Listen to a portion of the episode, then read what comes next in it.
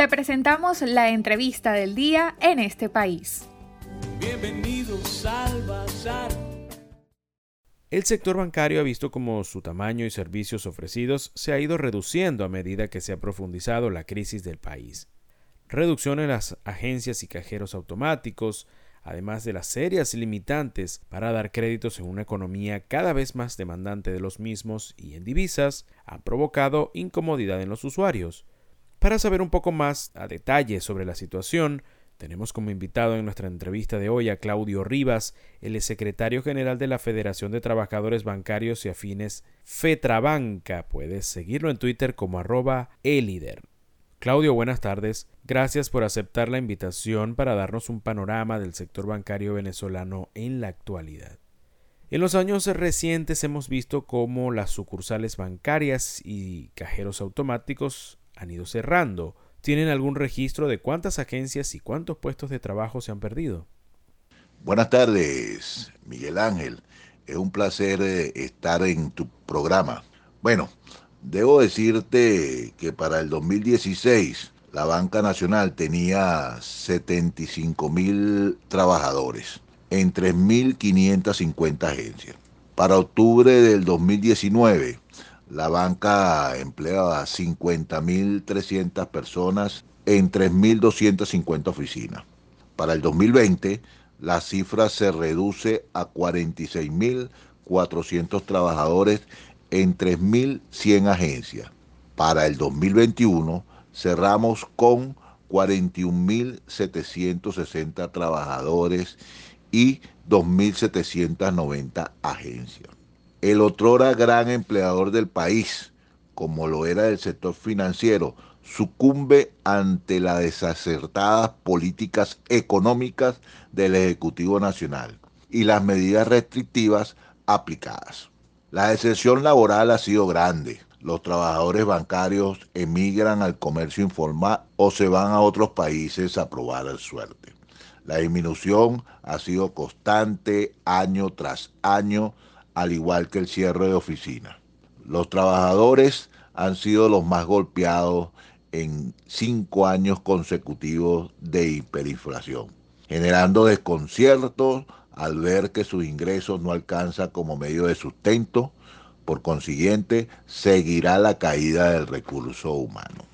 En referencia a los ATM o cajeros automáticos, ha habido una disminución considerable.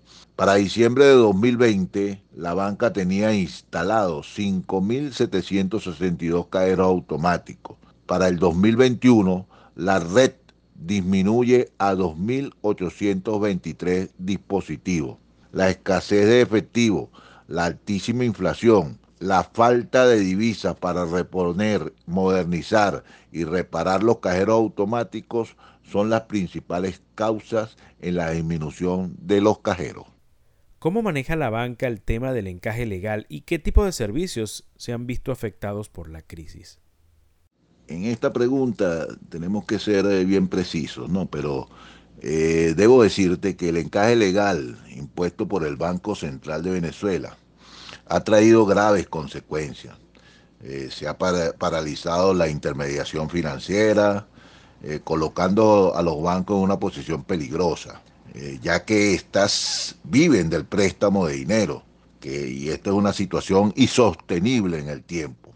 La disminución o cierre de oficinas dan muestra que el sector no vive su mejor momento. El encaje legal ha sido una camisa de fuerza para el sector financiero y a la economía en general. Un ejemplo palpable es que no hay crédito para ayudar a la deteriorada economía venezolana. La banca se ha convertido en un pagador de nómina simplemente eh, en estos momentos los servicios que prestaba el sector financiero, como tarjeta de crédito, créditos personales y otros, dejaron ya de funcionar y esto se debe al alto encaje legal. La realidad es que las instituciones financieras se han reducido drásticamente, puesto que las operaciones de intermediación financiera son difíciles en un entorno hiperinflacionario y más aún si debe enfrentar a restricciones como límites de tasa de interés y requerimientos de, de encajes inauditos. Por esto es que desde que estalló la hiperinflación, el valor real de la cartera de crédito se ha desplomado. Le recordamos que estamos conversando esta tarde con Claudio Rivas, el es secretario general de la Federación de Trabajadores Bancarios y Afines, FETRABANCA. ¿Cuál ha sido el impacto, según sus estadísticas, que ha tenido la entrada en vigencia del nuevo cono monetario y la disposición de piezas monetarias para el ciudadano? El impacto con la entrada en vigencia del nuevo cono monetario. Bueno, nosotros desde Fetrabanca vemos que la eliminación de seis ceros al Bolívar no ha frenado la inflación. Eh, para nosotros la medida era necesaria para poder simplificar las operaciones financieras y los asientos contables de las empresas. Sin embargo, esto no se ha traducido en mayor disponibilidad de efectivo. Los usuarios bancarios están utilizando los medios de pagos electrónicos para poder realizar las compras. No hemos visto en la calle ni en las taquillas de los bancos todas las piezas del nuevo cono monetario. En estos momentos convergen dos modalidades de pago en Venezuela, la del pago electrónico y la del efectivo en moneda extranjera. Prácticamente ha desaparecido el pago de bolívares en efectivo en los comercios. Para cerrar, Claudio, ¿cuáles son los principales desafíos que enfrenta la banca pública tomando en cuenta que se le ha querido dar un carácter más social en cuanto a la prestación de sus servicios?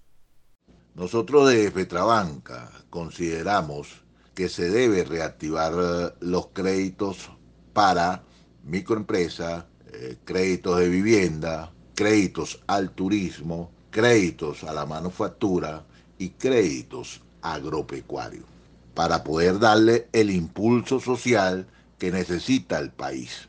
Pero para lograr esto es necesario que el Ejecutivo Nacional a través del Banco Central baje el encaje legal y los bancos vuelvan a la intermediación financiera, que mucho ayudaría a salir de la crisis económica que vive el país. Es una necesidad que la banca retome el camino del crédito, sin la camisa de fuerza del encaje legal, y así poder impulsar el aparato productivo del país. Sin eso, seguiremos en la burbuja que estamos inmersos. Estamos en una situación crítica y se requiere de cambios urgentes en lo político y lo económico.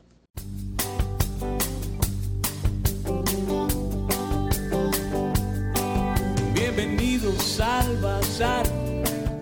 Le agradecemos a nuestro invitado de esta tarde, Claudio Rivas, secretario general de la Federación de Trabajadores Bancarios y Afines FETRABANCA, por su participación en esta charla. Para conocer más del programa en este país, visita nuestras cuentas en redes sociales, en Twitter e Instagram como arroba en este país radio, en Facebook en este país programa radiofónico y en la página web en estepaís.info.